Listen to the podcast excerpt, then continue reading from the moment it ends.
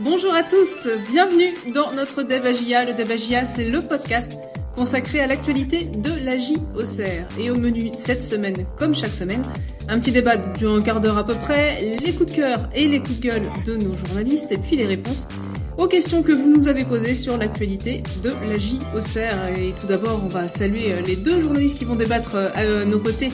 Aujourd'hui, nous avons euh, Benoît Jacquelin qui rentre de Lorient. Salut Benoît, comment vas-tu? Salut Sabrina, salut à tous. Bah écoutez, la première info de la semaine, c'est que Lorient c'est pas la porte à côté. Euh, on s'en doutait un petit peu, mais euh, il faut les faire les bords. Non, mais quand on rentre avec les trois points, on est plus léger. Exactement. Et salut Florent euh, comment vas-tu? Salut Sabrina, bah ça va bien, un week-end un peu plus reposant que, Benoît pour moi, mais en pleine forme du coup pour débattre aujourd'hui. Eh ben ça tombe très bien. Euh, on va débattre, je vous le disais, autour euh, de l'actualité de la JOCR qui est plutôt positive ces dernières semaines. Et on se posera la question suivante. Avec deux victoires de suite, la GIA a-t-elle trouvé son équipe type? Alors une petite prise de température avant d'entrer dans le vif du sujet. Euh, Benoît, pour toi, avec deux victoires de suite, est-ce que la GIA a trouvé son équipe type? Plutôt oui ou plutôt non? Bah plutôt oui, on voit qu'il y a une ossature qui se dégage. Après équipe type, euh, est-ce qu'on veut dire que ce sera toujours les mêmes 11 joueurs qui doivent jouer, euh, qui vont jouer Ça c'est difficile à dire. Il y a toujours en plus des suspendus, des blessés, etc. Mais qu'une ossature se dégage, ça je pense qu'on peut dire que oui, euh, c'est la tendance en, ce moment. et effectivement, les résultats confortent ça. Hein. Il y a l'adage, on change pas une équipe qui gagne. Bon, c'est un peu vrai quand même. Quand il y a des choses qui fonctionnent et que vous êtes en bas de tableau, euh, qui en fait une dynamique qui se crée, bah, vous essayez de conforter ça. Donc effectivement, il y a quelques tendances qui se dégagent en ce moment. Florent, est-ce que tu es d'accord avec ça? Est-ce que pour toi, euh, il y a une équipe type qui se dégage euh, à la GIA depuis quelques matchs? Oui, c'est un oui pour moi aussi, et un oui enfin, parce que voilà, on a vu Christophe Pellissier à ses débuts qui a beaucoup tâtonné, qui a beaucoup changé, les, que ce soit les joueurs, les systèmes, et enfin quelque chose se met en place depuis plusieurs matchs et porte ses fruits. Bon, on va pas débattre alors, messieurs. C'est oui pour tout le monde. alors, euh, avec deux victoires de suite, la GIA a peut-être trouvé son équipe type. Benoît, euh, justement, quelle serait l'équipe type trouvée par la GIA depuis euh, depuis quelques matchs? Bah, en fait, entre la victoire contre Lyon et la victoire contre Lorient, c'était le même 11 à une exception près. C'était Nuno D'Acosta sur l'aile droite qui était titulaire contre Lyon et qui était absent à Lorient, qui a souffert d'une lésion musculaire au, au, dernier entraînement et qui n'était pas du déplacement, qui a été remplacé dans le 11 par Siriki Dembélé. Sinon, c'était euh, c'était les mêmes joueurs et le même dispositif avec euh, un 5-2-3, 3-4-3. Euh, selon les phases de jeu, mais mais voilà le, le même système d'un match à l'autre. Alors on avait déjà eu deux 11 de suite identiques ou quasi. C'était les deux matchs précédents lors de, du match nul contre Reims et du match nul contre Angers. C'est exactement là le même 11 cette fois. C'était la première fois de la saison que la GA mettait deux fois le même 11. Et puis là, euh, à la suite, euh, Lyon et euh, Lorient également une équipe similaire. Donc ça montre bien qu'il y a des points positifs sur lesquels bah, Christophe Pellissier essaye de, de s'appuyer et qu'effectivement il y a des il y a des secteurs, il y a des il y a des paires, des, des complémentarités qui sont en train de donner satisfaction en ce moment. Florent, tu disais enfin tout à l'heure. Pour toi, pourquoi ça a mis autant de temps à dégager cette ossature? Peut-être dans un premier temps, il y a eu un mercato hivernal à gérer aussi, où on ne sait pas trop euh, de quoi son, effectif sera composé euh, du jour au lendemain. On a, vu des mouvements, il y en a eu beaucoup euh, durant ce mercato. Donc là, comme par hasard, ça coïncide aussi avec la fin de, ce marché. Et, enfin, Christophe Pellissier sait voilà, sur quoi il peut s'appuyer jusqu'à la, la, fin de saison, avec des joueurs aussi peut-être mentalement 100% focus à JOCR et, et prêt à, à lutter pour, pour le maintien. Euh, oui, donc euh, voilà, ça, je pense que le mercato hivernal a un rôle à jouer là, là-dedans, et, et, le fait aussi de bah, peut-être des adversaires aussi, tout simplement, qui, qui se prêtent peut-être bien également à, à ce système-là, le, le 5-2-3 ou, ou 3-4-3. Euh, parce que bon contre Lyon c'était vraiment Christophe Pellissier avait calqué le schéma lyonnais et donc euh, les Auxerrois, euh, notamment grâce à plus d'impact physique, où voilà, on réussit à, à dominer Lyon et, et aller surtout les les 1 contre 1 qu'ils avaient. Et, euh, et, là contre Lorient, ouais, ça s'y prêtait pas mal aussi avec bah, le, milieu de terrain, je trouve, Auxerrois qui, qui a fait la différence face au, au milieu. On commence à avoir des automatismes ensemble. À force de jouer ensemble, on voit, on commence à connaître nos repères, nos bases, et on voit sur le terrain que ça se fait naturellement. Et voilà, on a gagné souvent le jeu. Alors Isaac Touré, en plus, il joue dans un registre particulier bah, qu'on n'aurait pas forcément vu en début de saison, hein, avec euh, cette défense euh, à 3. Oui, ou à 5, comme on veut, mais effectivement, c'est intéressant d'entendre le témoignage d'Isaac Touré, qui est une recrue, donc qui faisait partie de ces joueurs qui devaient s'adapter, qui devaient reprendre du temps de jeu aussi. Euh, parce que euh, la plupart des joueurs qui sont arrivés à la GIA étaient des joueurs en manque de temps de jeu euh, et qui devaient trouver des, des, repères collectifs. Et pour Isaac Touré, un poste, bah là en ce moment du coup dans un système à 3 à 5 d'axial gauche assez assez particulier. Et lui un poste qu'il avait commencé à, à, à, travailler tactiquement à, l'OM, hein, même s'il a peu joué en championnat.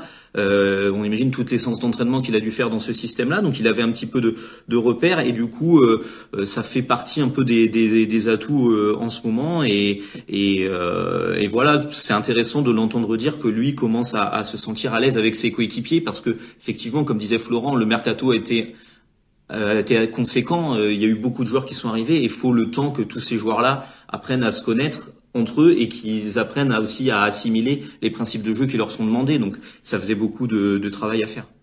Florent, est-ce que cette ossature, elle peut euh, convenir à tous les adversaires? Tu disais tout à l'heure, jusqu'à maintenant, ça, ça, allait plutôt pas mal. Maintenant, euh, dans le calendrier, les prochaines équipes que la GIA va, affronter, est-ce que, ça peut convenir, euh, des adversaires qui jouent euh, de différentes manières? Bah, J'aurais tendance à dire que hum, plus l'adversaire sera bien classé et mieux ce schéma pourrait correspondre. Euh, parce que voilà, euh, je pense que dans ce genre de rencontre-là, euh, la GIA aura pas la possession du ballon et donc via son 5-2-3 peut vraiment embêter une équipe qui a du qui a, qui a du répondant au, niveau du, du, jeu et qui peut donc buter sur ce schéma au serrois plus propice à un jeu rapide vers l'avant. Et, et, le, et donc voilà ça je pense que les, les, gros calibres peuvent être en difficulté face à ce système-là et peuvent se, se, casser les dents. Par contre à contrario sur, sur des matchs où euh, où l'adversaire rencontrerait un, mal classé euh, plus en difficulté, on pourra assister via ce système-là à des matchs fermés où où voilà, ça peut être plus difficile aussi de, de marquer euh, des buts. Euh, la GIA avait, a du mal dans ce secteur-là, et c'est vrai que ce schéma-là offre pas trop de, de solutions offensives malgré euh, l'apport offensif des, des pistons. Euh, Gido Mensa à gauche et Zedatka à droite voilà, on peut pas non plus euh, combiner éternellement, euh, avoir un jeu de possession façon handball euh, contre contre des blocs plus que peuvent être ceux des équipes comme Ajaccio, Brest, enfin je sais pas, voilà, des adversaires plus en difficulté. Donc attention tout de même à, à savoir un peu, même sans forcément changer de système, en restant là-dedans, à être un peu plus créatif aussi dans la construction.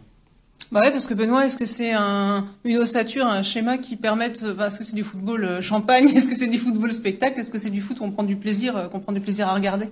Bah, en ce moment, euh, la elle est surtout sur euh, des valeurs ouais, de, de solidité, de, combativité, et puis de, euh, de vouloir faire mal à, son adversaire sur des transitions notamment ou des récupérations, y compris y compris des récupérations assez hautes. Hein. C'est pas forcément se mettre tous derrière et puis et puis attendre. On a vu que la GIA aussi est capable d'aller chercher l'adversaire dans son camp et, et de mettre en place un pressing dans le camp adverse. Mais effectivement, c'est plutôt sur des, des schémas d'attaque euh, rapide euh, avec peu de passes assez verticales. Et euh, il y a des joueurs du coup qui qui, vont bien c'est c'est un peu c'est un peu ça l'idée c'est de trouver aussi l'animation le système qui vont bien avec les profils de joueurs qui ont été qui ont été recrutés. Et c'est vrai que en ce moment c'est un peu ça qui qui se révèle c'est que ça met en valeur les qualités euh, des joueurs euh, au Serrois, la, formule qui, qui, est trouvée en ce moment, et c'est ça l'essentiel, quoi. C'est de pouvoir trouver le meilleur rendement de, bah de, de, de, de, chacun. On se demande aujourd'hui dans le débat GIA si, avec deux victoires de suite, la GIA a trouvé son équipe type. Bah, il y a un homme qui est bien placé pour nous en parler, c'est Christophe Pellissier, puisque là, pour le coup, ça porte vraiment sa patte. on écoute le petit mot sur le système au Serrois de, de son nouvel entraîneur, Christophe Pellissier quand on, a, quand on est dans une mauvaise spirale comme on était, il faut essayer de trouver des choses qui déclenchent autre chose pour, capter l'attention des joueurs. Voilà, c'est un système qu'on, a mis en place, qu'on a travaillé. Je pense qu'il y a beaucoup de joueurs qui trouvent leur, euh, leur épanouissement là-dedans, notamment nos latéraux, parce que c'est des, latéraux qui sont offensifs. Après, euh, voilà, je trouve que à l'heure actuelle, on a une paire de, de milieux aussi qui fait des matchs euh, énormes, hein, que ce soit Noah ou Birama, dans un autre registre, mais qui se complètent très bien. Donc on sent euh, dans les propos de Christophe Pellissier que enfin euh, ce, cette ossature, ce schéma, euh, tout ça, la tactique en fait a, a, reboosté les joueurs qui étaient vraiment bah, à la peine hein, avant avant le début d'année. Ouais, c'est une nouveauté, comme il dit. Voilà, changer aussi de, de, schéma, des fois, ça peut effectivement amener bah, une réflexion et différente chez les joueurs et une nouvelle approche. Un peu les les, les sortir un peu de peut-être de leur de leur habitude et, et, et les faire euh, les comment les, les, dynamiser sur, sur sur de ce point de vue-là. Aussi, je retiens voilà ce que ce qu'il dit, c'est euh, euh notamment euh, les Pistons, Zedatka Mensa, le duo du milieu Massengo Touré. C'est un peu ce que ce que je disais, c'est mettre en valeur ce, ces, joueurs, enfin mettre les mettre dans les meilleures conditions. Et c'est vrai, par exemple, les latéraux de, de la GIA, on en avait parlé euh, pas mal depuis le début de la saison. Ce qui pouvait être entre guillemets un point faible avec des latéraux assez offensifs, euh, quand vous défendez à 4, ça peut devenir un point fort si euh, avec ce, schéma à 5 où euh, effectivement ils ont une couverture un peu plus un peu plus grande derrière eux, Zedatka, Mensa et qui peuvent à l'inverse apporter offensivement dans, leur couloir parce qu'ils sont amenés à, se projeter vers l'avant. Et puis oui, le duo notamment au milieu Massengo Touré qui est aussi une grosse satisfaction des derniers matchs où ils sont très complémentaires entre eux et puis ils ont une activité assez euh, remarquable dans le cœur du jeu. Alors, évidemment, il y a des grands gagnants hein, dans ce système-là. Bah, Christophe Pellissier en a cité quelques-uns. Bah, il y a des perdants aussi. Il y a des joueurs bah, qu'on a perdus en cours de route et je sais pas si on va les revoir euh, de sitôt. Du coup. Euh... forcément, là, on pense aux, trois milieux de terrain, Mzasaki, euh, Youssouf Mchangama et, et Mathias Autrette, qui ont plus des, des, profils de relayeurs, voire numéro 10, et qui n'apparaissent pas de fait dans un tel schéma. Donc euh, évidemment que ça en frustre certains. Je pense aussi à Mbanyang qui se contente maintenant à un rôle de, de, joker en attaque parce que euh, il lui préférait le profil de Dablin justement pour évoluer en contre-attaque. Euh, ça, il, a plus des, des qualités que ne possède pas forcément Mbanyang qui a plus un registre de, de, pivot on va dire et de renard des surfaces. Donc ouais ben ouais c'est comme dans toute formule il y a, il y a des gagnants des perdants à eux maintenant de de pas non plus trop euh, ben, euh, ouais, euh, pas non plus trop se laisser aller et rester concerné sur le, le peu de minutes qu'ils auront pour justement prouver à, leur entraîneur que voilà, ils, ils, ce ne sont pas n'importe qui non plus et qu'ils peuvent avoir leur pierre à l'édifice sur sur cette lutte dans le maintien et, et, rebattre les cartes aussi. Après, je pense que ça peut tirer tout le monde vers le haut parce que les résultats suivent. Donc, une fois qu'il y a les résultats, on va dire tout le monde rentre à mon avis dans, dans le moule et dans la dynamique euh, voilà pour euh, pour se donner à 100%. Bah, sur les, les, trois meneurs de jeu dont as parlé Florent, euh, c'est vrai que c'est des joueurs qui ont été utilisés à un moment donné aussi un peu dans des registres différents. On a vu un Saki plus bas, par exemple, un Shangama plus bas, et qui malheureusement, on a vu que dans ce, ce cette utilisation-là pouvait être en difficulté. Euh, et Mathias Outrette a beaucoup été utilisé aussi par Christophe Pellissier euh, sur sur ces premiers matchs. Donc euh, voilà, c'est des joueurs qui ont eu leur chance. Après voilà, euh, effectivement la, la, reconfiguration de l'équipe fait que aujourd'hui ils ont moins de temps de jeu. Après peut-être qu'ils peuvent en retrouver sur certains scénarios de match. À un moment donné, vous avez besoin d'une qualité technique spécifique. Euh, à un moment donné, vous avez besoin aussi de vous adapter euh, à, sur tel schéma, rebasculer du 5-2-3 à quelque chose, un 4-3-3. Moi, je sais pas 4-2-3-1, peu importe, mais pour une une, une, une configuration spécifique. Et ces joueurs-là, euh, ils peuvent redevenir euh, re, re, redevenir utiles et gratter du temps de jeu. Donc après, effectivement, c'est c'est tout le monde euh, voilà doit a son rôle à jouer. Et, après, ça c'est de, la, de la gestion humaine, garder tout le monde à bloc. Mais je pense que quand il y a aussi des bons résultats, comme euh, en ce moment, bah, ça aide à avoir une dynamique de groupe plus positive qu'effectivement euh, euh, quand il y a eu cette série de, de sept défaites de suite où finalement, voilà, c'était beaucoup plus difficile d'avoir, bah, voilà, une, osmose un peu dans, dans, dans le groupe, quoi. Ouais, le groupe vit bien. Et pour finir sur les milieux un peu axiaux, euh, rappelez que Massengo et Birama sont sous le coup d'une suspension en cas de, de, prochain carton jaune. Donc euh, vous voyez, ça peut aller très vite. Euh, on peut retrouver euh, d'ici peut-être rien que deux matchs un nouveau milieu de terrain. Donc voilà, il y a, y a, rien de perdu pour, pour les remplaçants actuels.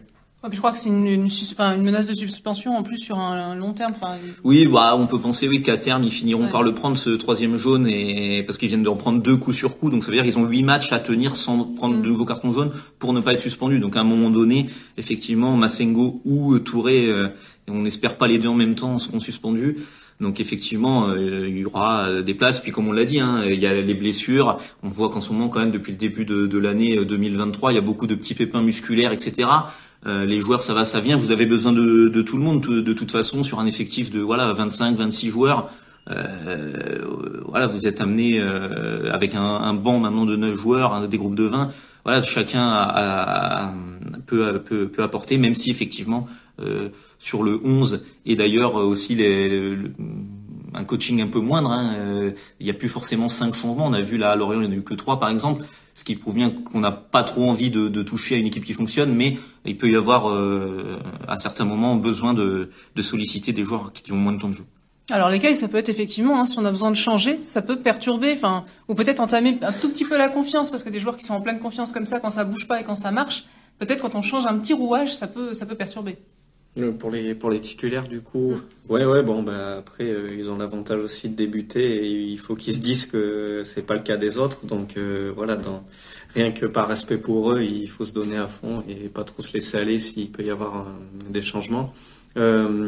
après ce système là aussi est est très éreintant physiquement. On, on l'a peut-être pas trop développé, mais, mais ça demande beaucoup d'efforts. Donc, je pense notamment, c'est les ailiers qui, qui, tournent beaucoup en général et qui sont les premiers à laisser leur place. On a vu Siriki Dembélé euh, euh, cuit à Lorient au bout d'une heure. Euh, Gaëtan Perrin ne finit aucun match euh, cette saison et même la saison dernière d'ailleurs. Mais, mais, mais donc voilà, ça, ça ça laisse à penser pour des joueurs aussi comme Gauthier Hein, la Yoko, que eux, quoi qu'il arrive, ils ont un rôle à jouer euh, à tous les matchs, quoi, parce que parce qu'il y a beaucoup de travail à fournir sur les deux côtés du terrain dans ce système-là.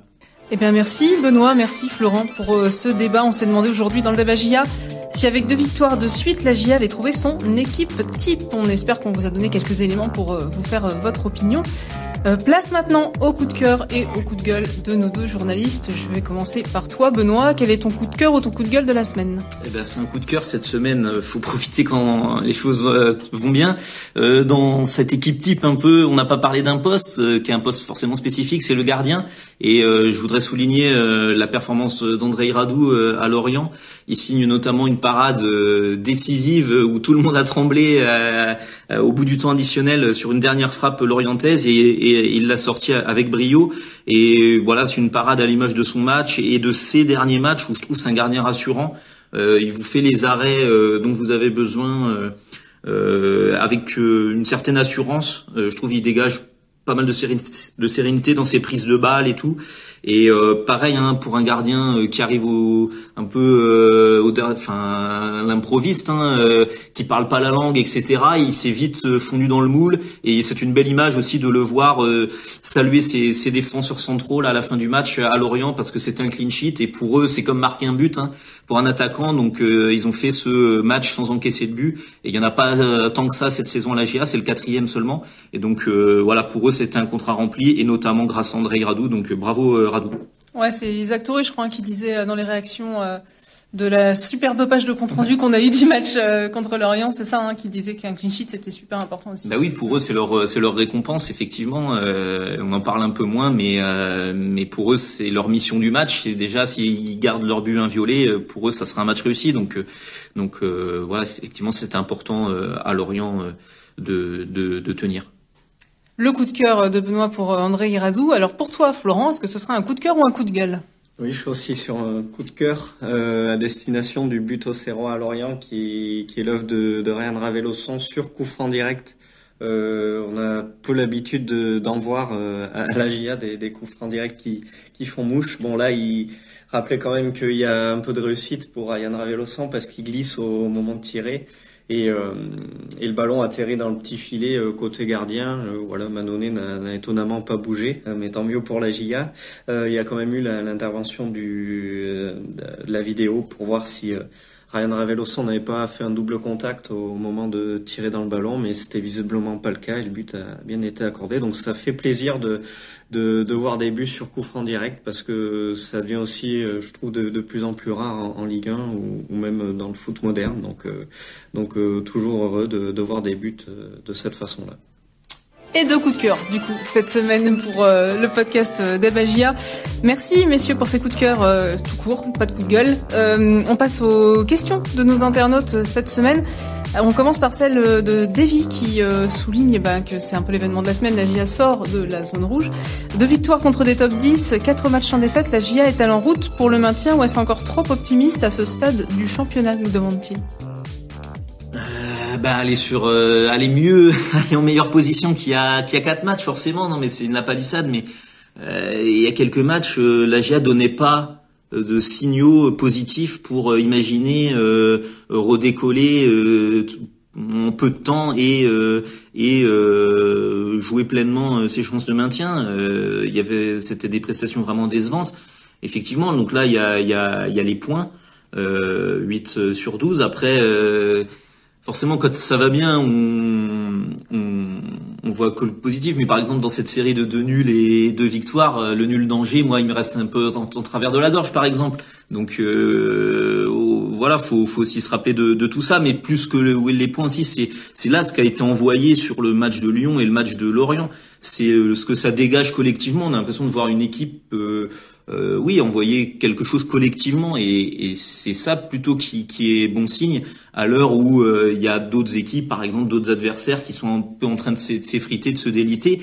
Bah, voir que euh, à l'approche voilà des 15 derniers matchs, 13 derniers matchs, la GA est plutôt sur une phase ascendante, c'est pas mal quoi. Tu parlais d'Angers, Benoît. Loïc nous demande justement les deux points perdus contre Angers vont-ils coûter cher à la fin de la saison?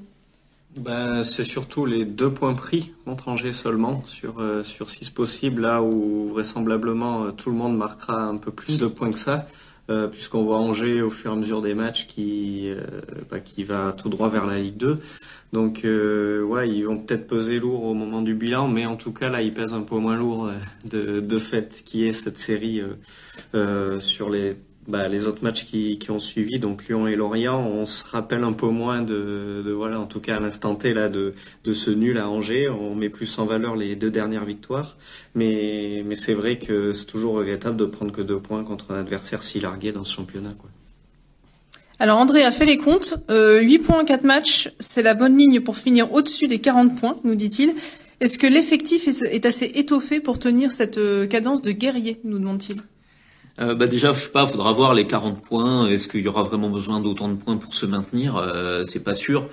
Euh, après, sur ce qui est de tenir le rythme là un peu euh, jusqu'à la fin de saison, euh, effectivement, c'est un petit sujet d'inquiétude. On voit quand même pas mal de, de, de petites blessures musculaires en ce moment, enfin depuis le début de l'année à la GIA. Donc là, c'est d'Acosta donc qui serait touché visiblement aux, aux ischios. Donc euh, ouais, la saison elle est particulière, hein, on l'a dit. Il y, a, y, a, plein de facteurs. Il y a eu cette trève de la Coupe du Monde bizarre. Il y a eu cette reprise musclée en début d'année avec plein d'enchaînements de matchs. Christophe Pellissier met en avant aussi le fait que quand vous êtes relégable, euh, psychologiquement vous êtes tendu, etc. Et que ça peut aussi créer euh, euh, des, des, ça peut être propice, disons, c'est un, terrain propice à, à, à se blesser.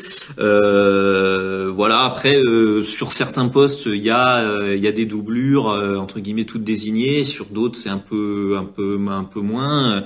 Euh, voilà, c'est sûr qu'il faut pas que un joueur d'énormes joueurs clés soit soit soit blessé quoi. Mais ça, ça vaut pour toutes les équipes. Je veux dire, euh, mais bon, après, voilà, je, je suis pas plus inquiet que, que ça par rapport au sujet des blessures.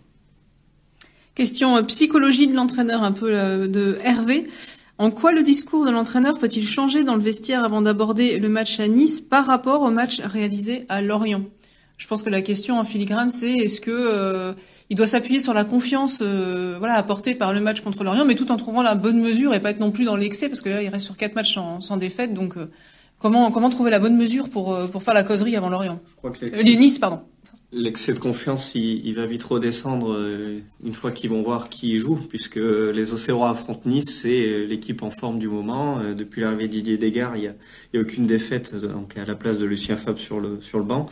Donc déjà rien que par l'affiche, se dire que que ça ça va être une partie de plaisir, bah c'est déjà voilà se tirer une balle dans le pied et ouais peut-être qu'en tout cas il y aura plus de confiance dégagée, c'est sûr par par euh, la série actuelle et oui donc dans la question c'est quoi? C'est comment on peut préparer comment le match en gros de Lorient peut influer sur la, la préparation des joueurs pour Nice? Bah en tout cas ouais c'est sûr qu'ils auront le sourire à l'entraînement et ils vont y aller déterminés se dire qu'ils ont quelque chose à jouer parce que voilà ils affrontent un peu en ce moment des équipes plutôt de tableau. Ils arrivent plus qu'à rivaliser. Ils, ils, marquent même des, des points.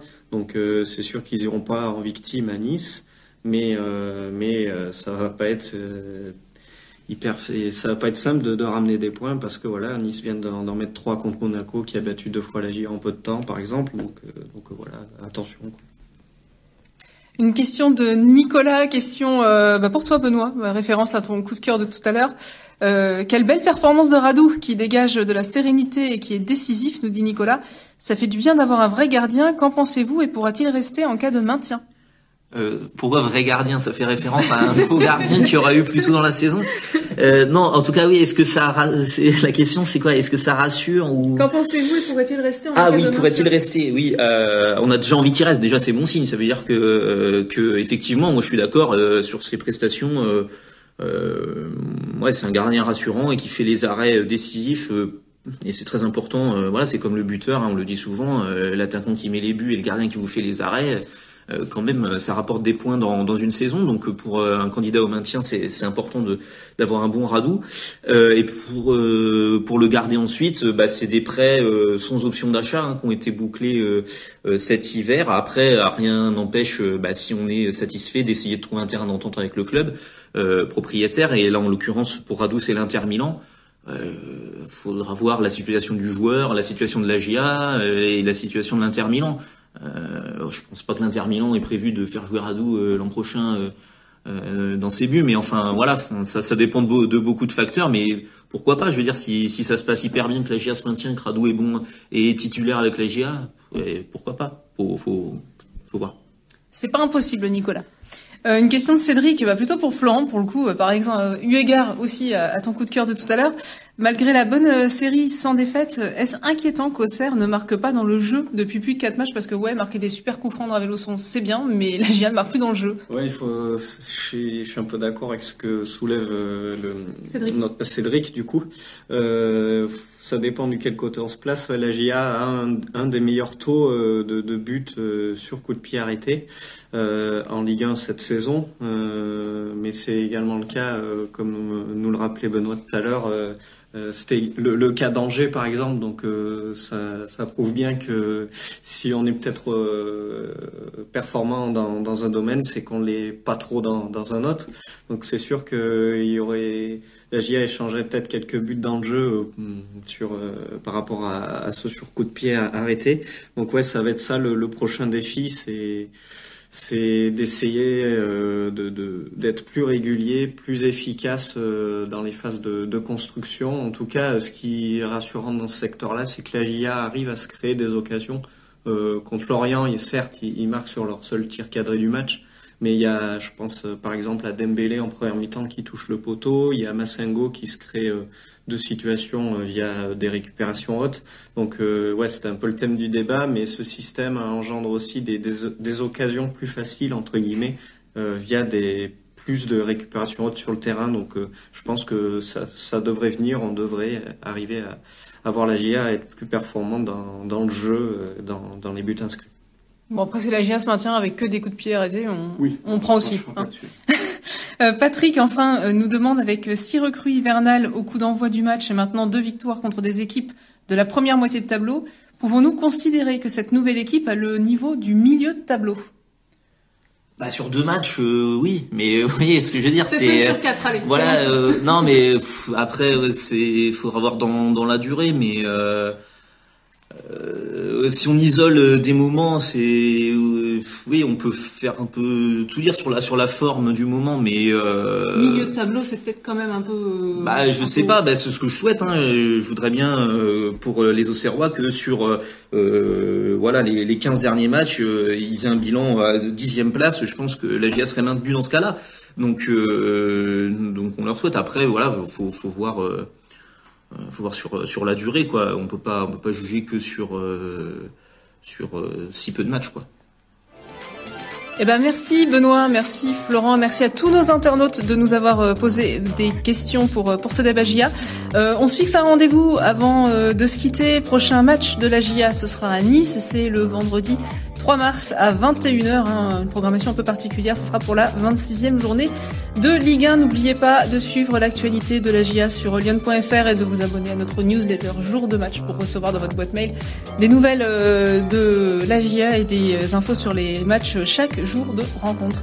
Merci à tous et à très bientôt pour un nouveau podcast. Merci à tous. Bonne semaine.